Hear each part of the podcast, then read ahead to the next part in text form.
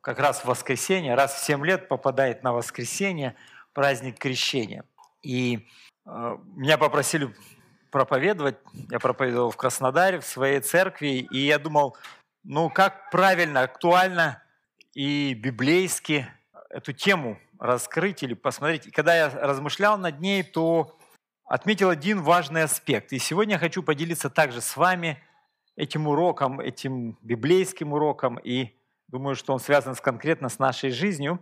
И я поэтому назвал э, эту проповедь «Жизненные рубежи».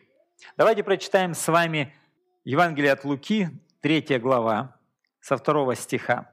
При первосвященнике Анне и Каиафе в пустыне было слово Бога к Иоанну, сыну Захарии.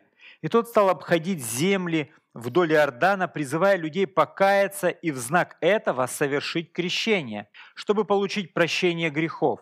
В книге пророка Исаи написано так «Голос, глашатая в пустыне, приготовьте дорогу Господу, путь прямой проложите для Него. Пусть все лощины поднимутся, горы и холмы опустятся, искривленные станет гладким, а неровности станут дорогой ровной. Тогда увидят все, живущие, спасение от Бога. Иоанн говорил людям, которые толпами приходили к нему, чтобы принять крещение. Змеиное отродье. Кто внушил вам мысль, что вы избежите грядущего возмездия? Докажите на деле, чего стоит ваше покаяние? Только не вздумайте говорить в душе «наш отец Авраам». Говорю вам, Бог из этих камней может сделать детей Аврааму. Уже лежит наготове топор у ствола деревьев. Дерево, которое не приносит хороших плодов, срубают и бросают в огонь. Что же нам делать? спрашивал его народ. Тот, у кого есть две рубашки, отвечал Иоанн, пусть поделится с тем, у которого нет, и у кого есть пища, пусть поступает так же. Пришли креститься и сборщики подати, и они спросили его, «Учитель, что делать нам? Не трубите больше того, что вам положено, не требуйте больше того, что вам положено», — ответил он. «А что делать нам?» — спрашивали его воины. «Не грабьте и не вымогайте, довольствуйтесь своим жалованием». Народ напряженно ждал помазанник. И все гадали в душе, не помазанник ли Иоанн, но Иоанн заявил перед всеми, «Я воскрещу водой, но идет тот, кто сильнее меня. Я недостоин развязать у него ремни сандалий. Он будет крестить вас Духом Святым и огнем». В руках его лопата, чтобы веять зерно на такую пшеницу, он соберет закрома, а мекину сожжет в огне неугасимом. Этими и многими другими словами Иоанн убеждал народ своей проповеди. Но тетрарх Ирод, которого он обличал за Иродиаду, жену его брата, и за всех других преступления, им совершенные, бросил Иоанна в тюрьму, прибавив к прежним преступлениям еще и этот. После того, как крестите, крестился весь народ, Иисус тоже принял крещение. И тогда он молился, когда он молился, раскрылось небо, и на него сошел Дух Святой в телесном виде, в образе голубя – и с неба раздался голос «Ты мой любимый сын, в тебе моя отрада». И возьму один стих из следующего отрывка. Когда Иисус начал свое служение, ему было около 30 лет. Так, это... И еще один стих хочу прочитать сразу же из 12 главы Евангелия от Луки, 50 стих. «Крещением должен я креститься, и как я томлюсь пока это совершится. Отрывок большой я прочитал, но я, конечно, не буду его толковать весь. Я хочу, чтобы мы обратили с вами внимание на то, что в этом отрывке говорится о крещении. И вот в этом отрывке тоже говорится о крещении. Но есть ощущение, что э, речь идет о разных крещениях. Иоанн крестил, и там он дает пояснение. Он говорит, я крещу вас в знак чего? В знак покаяния. То есть Иоанново крещение – это было крещение покаяния.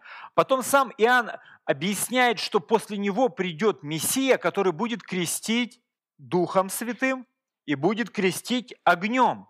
Затем приходит Иисус к Иоанну, и также в другом Евангелии сказано, что Иоанн не хотел крестить Иисуса, говорит, тебе крещение в покаяние не нужно.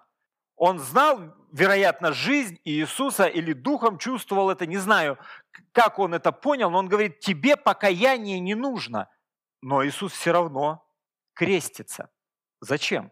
Что означало для него крещение? И затем вот мы видим в 12 э, главе, в конце 12 главы, Иисус опять говорит о крещении. Крещением должен я креститься. То есть, несмотря на то, что он уже крестился от Иоанна, он говорит о каком-то другом крещении, которым он должен креститься. Что это за крещение? О чем говорит здесь? Вы догадываетесь? Вы же люди уже давно религиозные, читаете Библию. О чем? О смерти и воскресении. Да, действительно, если всю эту главу в контексте прочитать, то видно, что Иисус учил учеников о том, что ему надо лежит умереть и потом воскреснуть. И он даже ученикам говорил, можете ли вы креститься крещением, которым я крещусь? Они говорят, конечно, можем. Будете. То есть вы пройдете, хотя и ученики уже были крещены тоже в воде, но он говорит, вы будете еще крещены. И он говорил, вы будете еще крещены духом, а потом еще будете крещены, как я. Следовательно, они тоже должны были пройти через смерть и воскресение. И вот э, когда я размышляю над этим, то хотел увидеть, что крещения разные.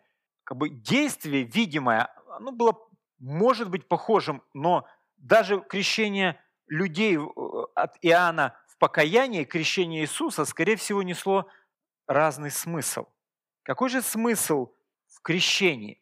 Эм, я не буду разбирать все подряд виды крещений, но одна черта, я думаю, объединяет все виды крещения, которое вот мы читаем Библию, изучаем, что крещение является как бы таким барьером, таким водоразделом, моментом поворотным изменения жизни, какого-то качественного изменения. Что-то было до крещения, потом происходит вот это событие, погружение, да, слово крещение означает, или омовение, как иудеи больше воспринимали. Какое-то действие, оно может быть внешне ритуальное, но за ним стоит что-то глубокое. А если образно использовали э, Писание крещения, то за ним, допустим, когда Иисус говорит, что я должен креститься, конечно же, после смерти уже что-то другое наступает. То есть изменяется радикально состояние дел.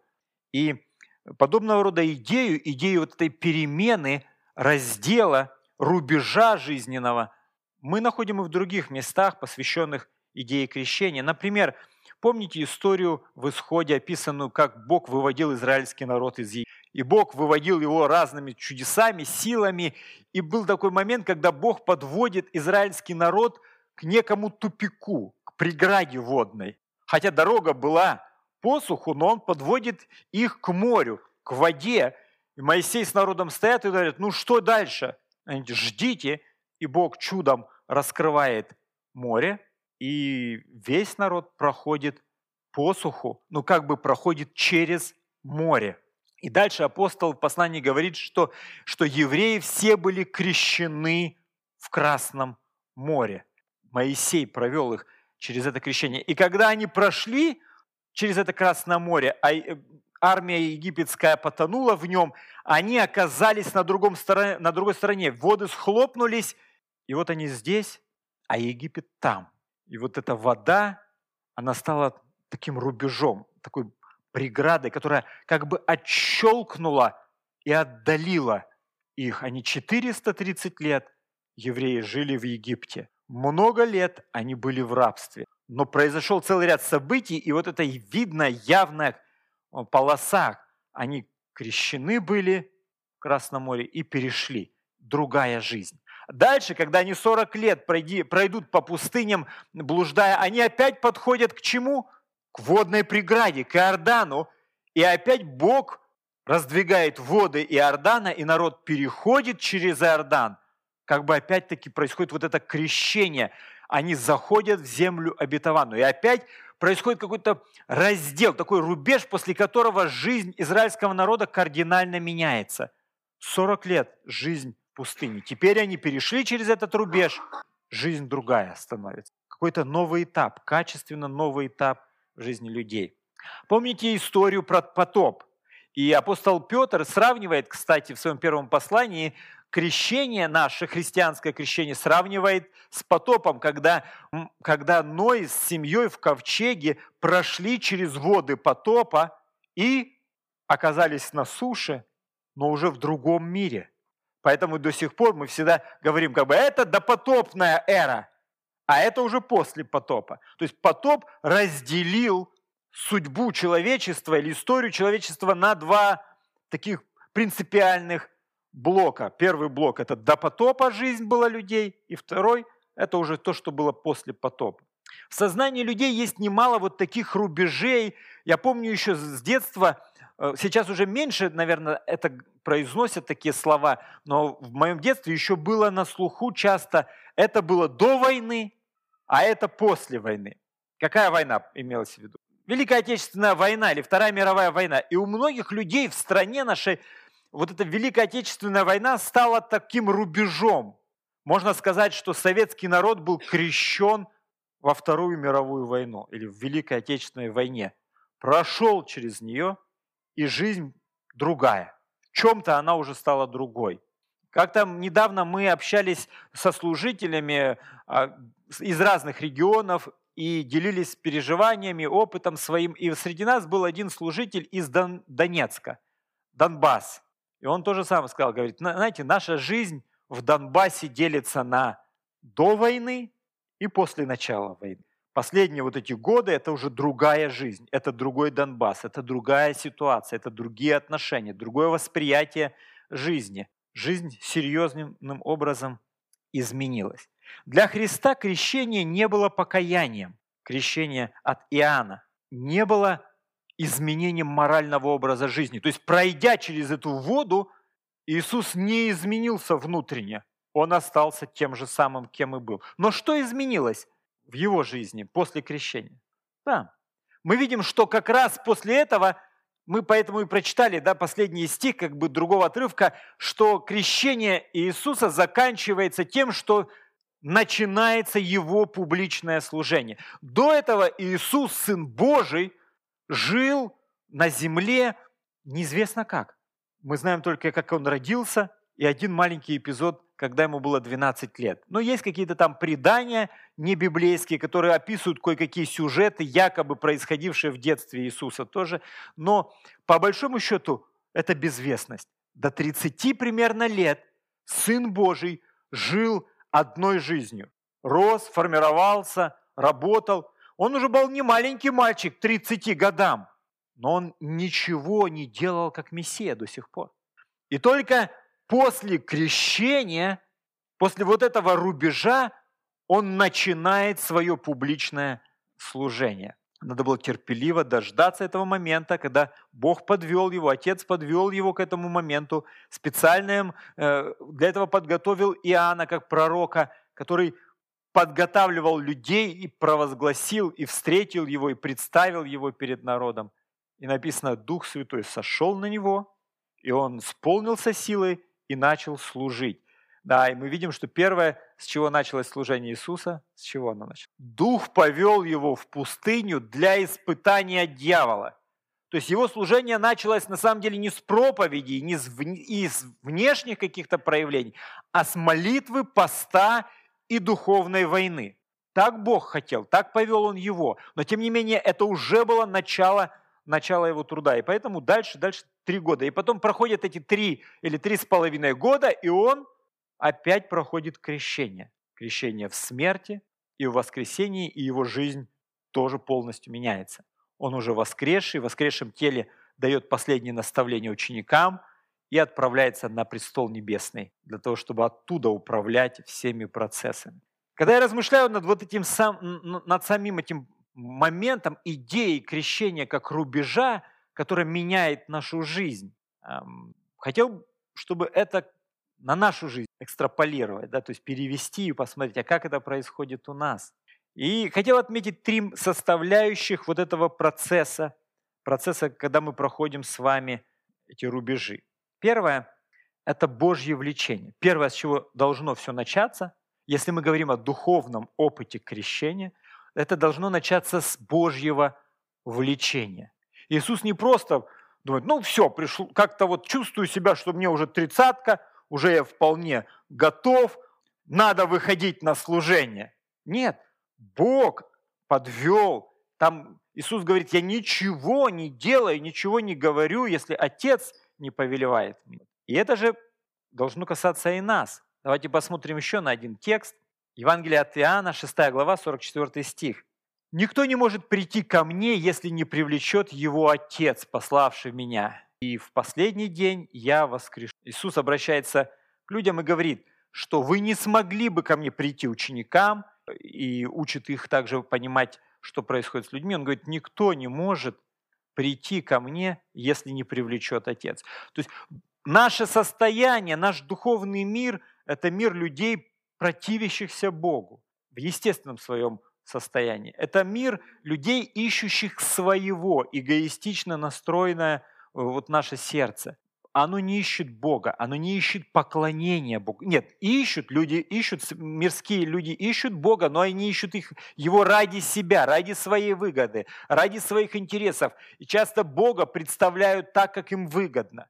Но по-настоящему искать Бога или так как здесь Иисус говорит, что те, кто принимают по-настоящему меня, это только люди, которых влек Отец. Дух Божий что-то производит в сердце человека, направляя его в сторону, правильную сторону, в сторону той перемены, веры в частности Христа, или к другим духовным переменам, которые ожидаются от нас.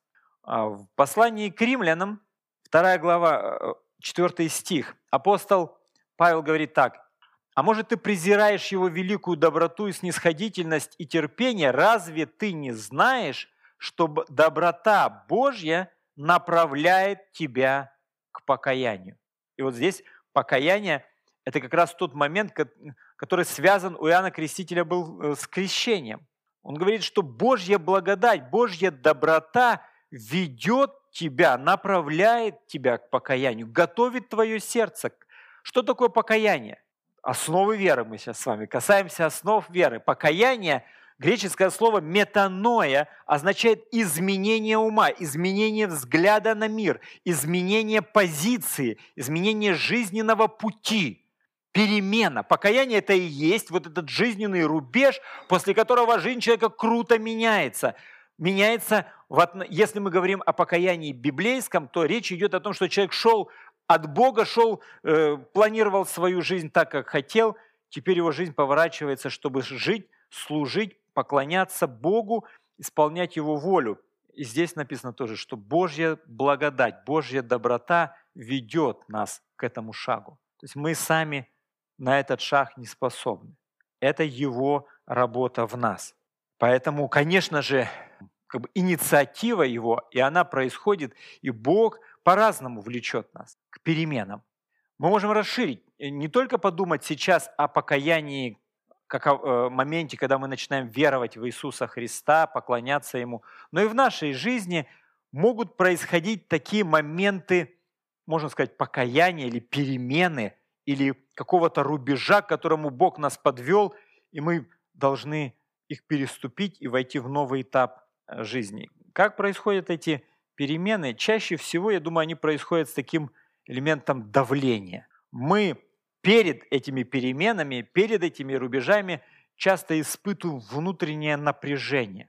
Помните, апостолу Павлу Иисус говорит, когда он еще был Савлом гонитель, «Савл, Савл, тяжело тебе, ты идешь против рожна». То есть Господь его вштыривал рожном. Знаете, что такое рожон? Это палка такая заостренная, которой погоняли быков. И вот Господь уже давил на Павла приличным образом. И потом он обращается и говорит, Савл, тебе тяжело, я понимаю, потому что ты идешь против кола, который тебе в спину торчит, а ты противишься, ты все упираешься. И вот Бог часто подводит нас к таким рубежам, создавая некое давление. Ну, не обязательно одинаковое, но сначала, скорее всего, мы переживаем некое разочарование в той жизни, в которой мы находимся. Для того, чтобы человек решился на перемены в жизни, необходимо, чтобы он разочаровался или перестал ценить тот образ жизни, который у него есть. И постепенно, может быть, или через яркие какие-то переживания человек начинает понимать, что я так дальше жить не хочу.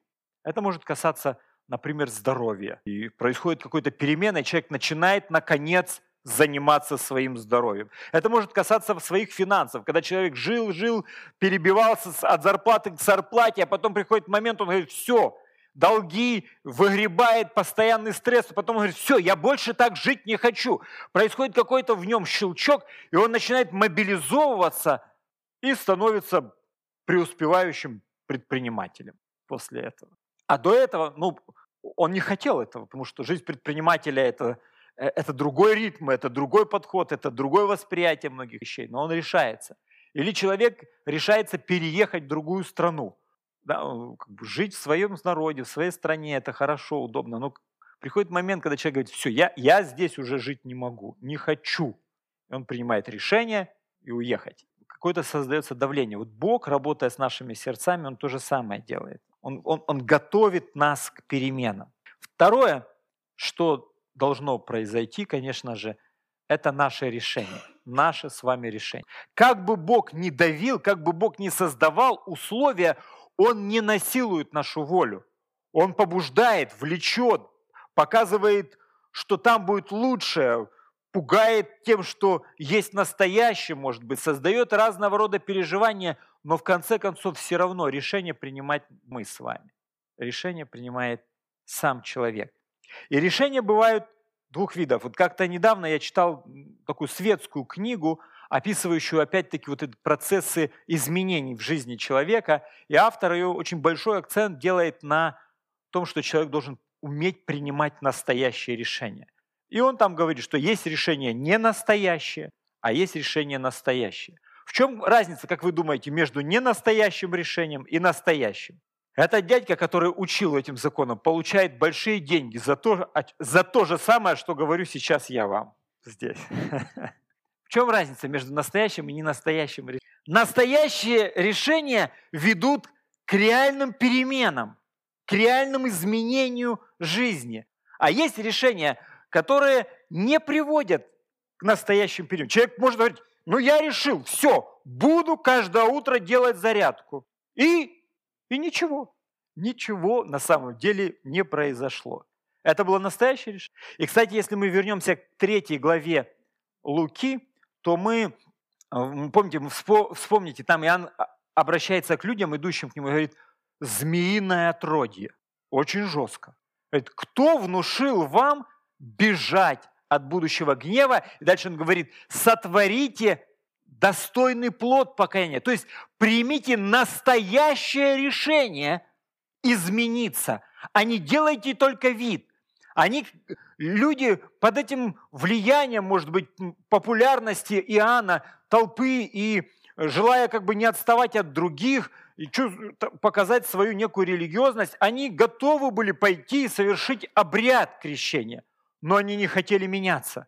Иоанн говорит, что ах вы, и разные эпитеты тут можно применить. Он говорит, вы лицемеры, вы хотите внешне, да, только, в, только ради Инстаграма. Вот недавно я беседовал с одним человеком, который работает в сфере кафе, и он говорит, сейчас такая тема, что еда для Инстаграма. То есть человек приходит в кафе, и ему подают блюдо, и никто есть по сути не собирается. Главное, человек берет и щелкает еду и себя там и выкладывает это в Инстаграм. И сейчас даже в кафе, ну, те, кто работает, они сознательно работают на это.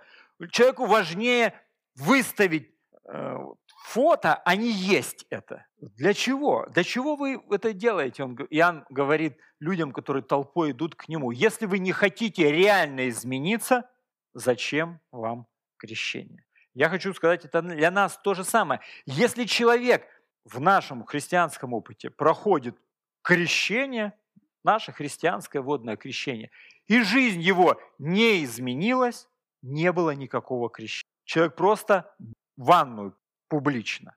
Ничего больше. Потому что настоящее решение не произошло. Перемены не произошло внутри. Настоящее решение, вот история, одна из евангельских историй, помните про Закхея. Это такой маленького роста, я думаю, может быть, метр сорок был ростом этот чиновник. И он хотел увидеть Иисуса и залез на дерево. Ему уже было все равно, какой имидж у него будет. Он уже не переживал, что кто-то щелкнет и выставит его в соцсетях. Ему хотелось увидеть Иисуса. Когда Иисус подошел, он увидел его и говорит, пойдем, я тебя заметил, пойдем в твой дом. И когда они приходят в дом Закхея, то он, помните, что говорит? Половина имения своего отдам нищим. И кого обидел, воздам в четверо. Иисус говорит, о, послушайте, внимание, важный момент. И этот человек сын Авраама. То есть он как бы отмечает и говорит, в жизни этого человека произошла перемена. Он переступил рубеж какой-то. Можно сказать, что он в этот момент крестился, да, то есть он в этот момент прошел то внутреннее изменение с настоящим решением.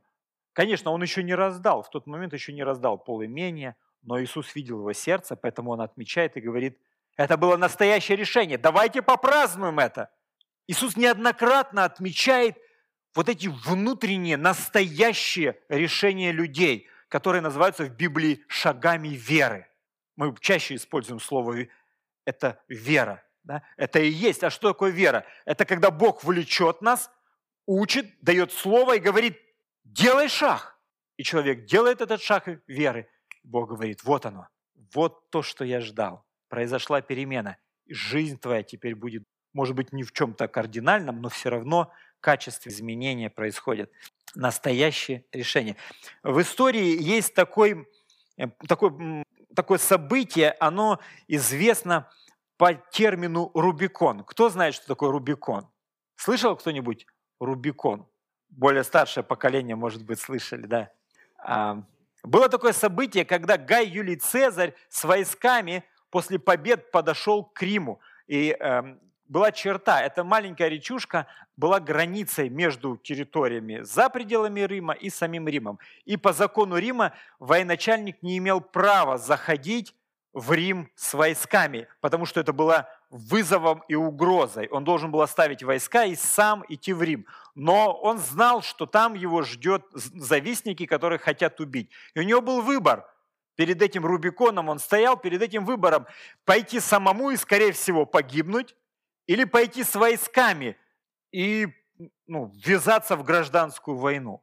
И вот это выражение «жребий брошен», «Рубикон перейден». Он решил и перешел вместе с войсками. И как только он перешел с войсками эту маленькую речушку Рубикон, он стал ну, преступником с точки зрения э, закона, и уже обратного пути не было. Даже если бы он уже откатил назад, он все равно уже ничего бы не изменил. То есть это было решение, которое было уже невозвратным. И вот это с тех пор идея перейти Рубикон означает принять решение, настоящее решение, после которого идут необратимые перемены. Жечь мосты – это еще один образ. И есть еще много подобных образов, как одна из эскадра там, кораблей, подойдя к Англии, высадилась на берег, и военачальник повелел сжечь все корабли, чтобы солдаты понимали, что отступления нет, что идти только вперед может. И помните, Иисус говорит э, одному из людей, который говорит, я пойду за тобой. Он говорит, никто, возложивший руку на плуг, и озирающийся назад ненадежен. Нельзя доверять такому человеку. То есть, если ты принимаешь решение, то ты должен принять настоящее решение. Тогда происходят реальные перемены. Тогда происходит то, что дает возможность нового этапа в жизни. А если мы можем 10 раз на дню принимать решения, после которых ничего не происходит. И мы как бы откатываемся назад, мы туда-сюда болтаемся. И Писание говорит уже в послании Иакова, он говорит, сомневающийся человек, да не, пусть не ждет, что Бог поможет ему. Бог не благоволит таким сомнениям.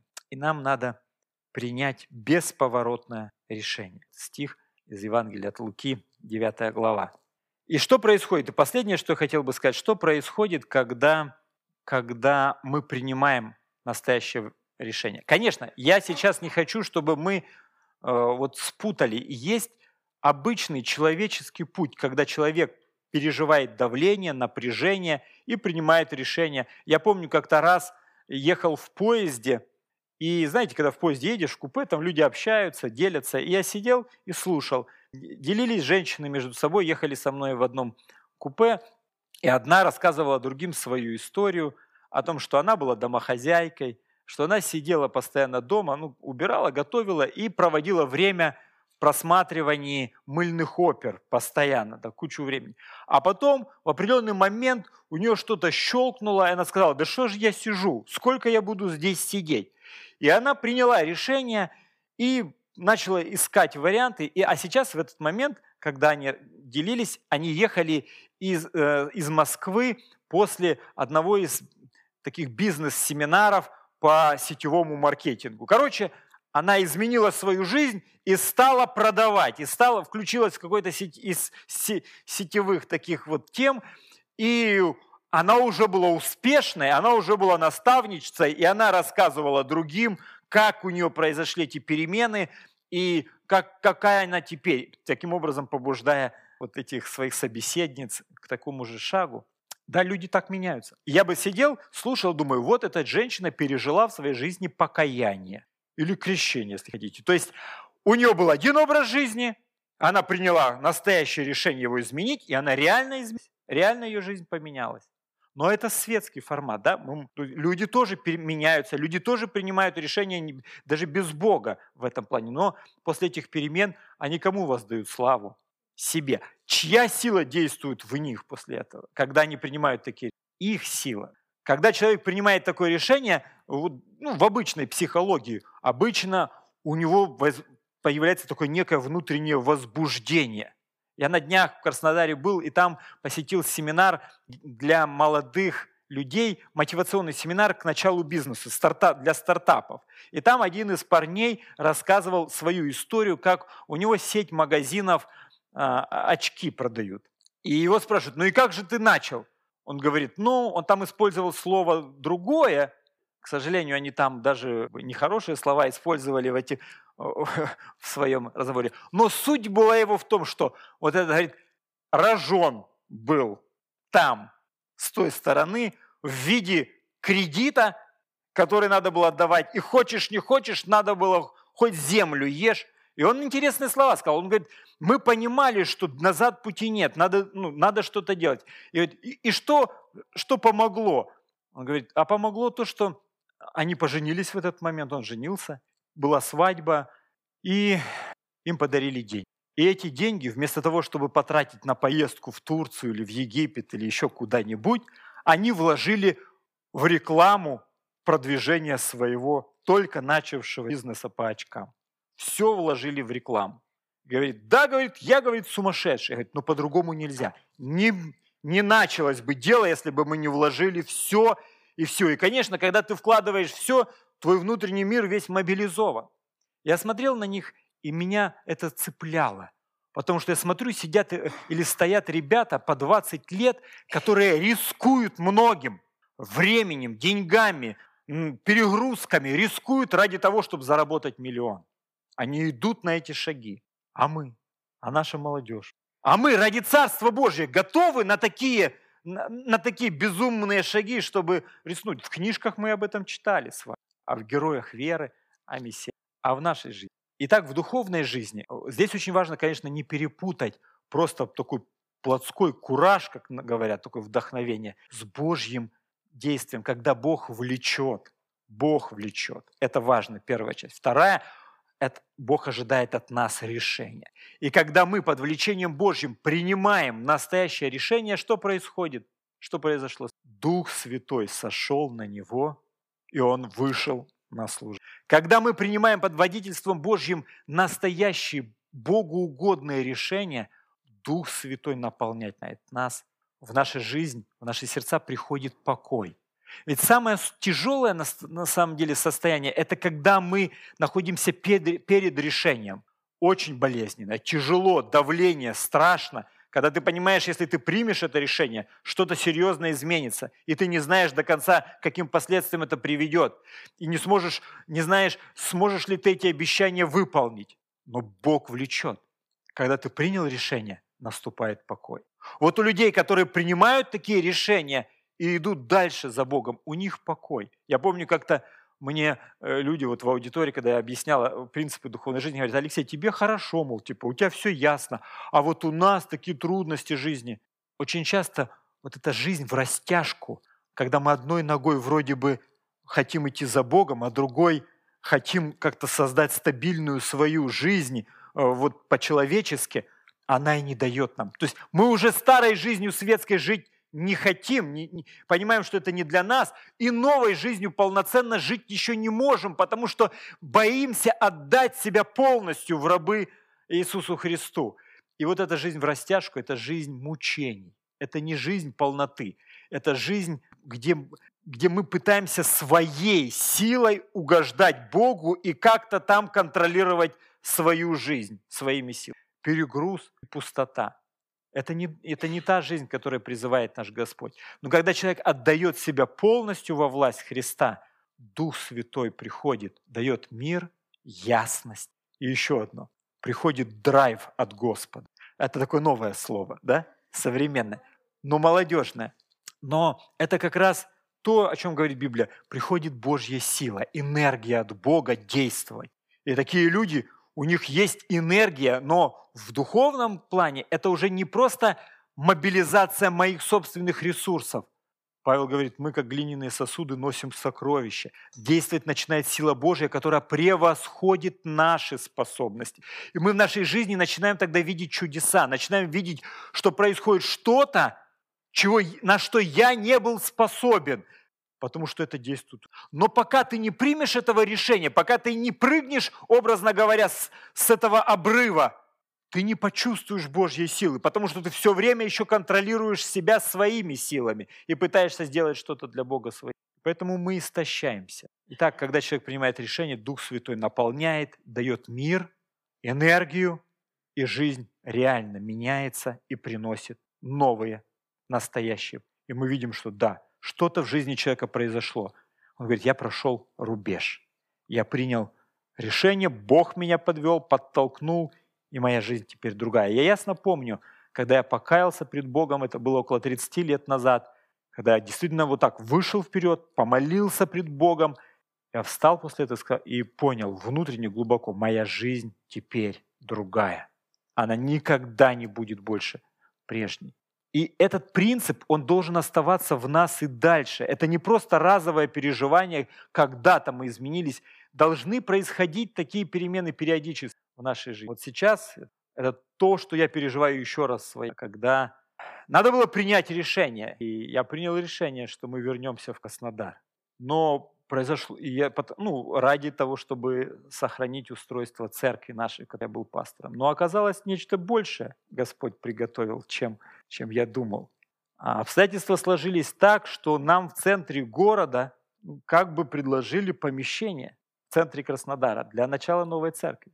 Ну как, они вообще-то хотели его продать. Это, это магазин «Гармония». Кто-то, может быть, даже слышал о нем. Да, и они хотели продать, потому что говорят, гармонии не нужно больше, книжное дело не идет. Давайте продадим. А я говорю, не надо продавать, это классное место, это, это уникальное место, где можно начать. Они говорят, ну хорошо, Алексей, возьмешься? Давай. И вот он тут рубеж, но там надо платить за него, и там есть целые серьезные шаги, ответственность, которую надо взять. И для меня это было такой внутренний такой напряг, переживание – и вот как раз я сейчас только вернулся сегодня утром из Краснодара, где было принято решение, не только мной, но нашей церковью, что мы берем это помещение и начинаем там новую церковь. И я испытываю драйв, так что не могу по полночи теперь спать. Молюсь, переживаю и понимаю, что назад все, если, уже назад как бы нет. Если я назад сдам, все, Алексей, ты, ну, понимаете, да? Как бы лучше бы ты лучше туда не сывался изначально. Мы, и все будут годами говорить, а, взялся и не потянул. Я не знаю, что будет завтра. Я только понимаю, что Бог подвел к этому моменту. И Он дал мне такое напряжение, была такая боль, такая борьба. Я просто внутренне вопил и говорил, нельзя это помещение продавать, отдайте его нам. А другая сторона говорит, Алексей, ты сумасшедший.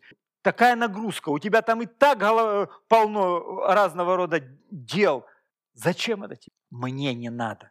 Но когда Бог подводит, мы оказываемся возле этой черты, и знаете, если мы ее пропустили, пропустили вот этот момент, потом наступает некий покой. затишье.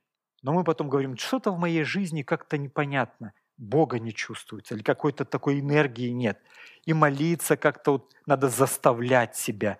И как бы, ну, я понимаю, как надо правильно жить, но нет, нет вот силы жизни. Эта сила жизни приходит как с исполнением Духа. А исполнение Духа связано с тем, что мы принимаем ключевые решения. Чаще всего они связаны с тем, что мы просто в послушании отдаем себя Богу на те дела или на те шаги, которые по-человечески для нас не по силе. И мы входим в новые этапы. Я бы хотел, чтобы мы с вами вот э, переживали такие этапы вновь и вновь свои. Каждый на своем памяти. Может быть, кто-то из вас уже сегодня в таком напряжении, и уже Бог давно стучится и говорит, пора, пора тебе что-то менять. Ну, суть сущности, вот даже то, что эта церковь здесь начала, а, начала существовать, это тоже результат некого давления, борьбы, мучений и решения, тяжелого решения. И теперь уже надо грести вперед, уже обратной дороги нет. Местная религиозная организация евангельских христиан «Церковь. Открытая дверь. Город Москва». ОГРН 119 77 40 77 35.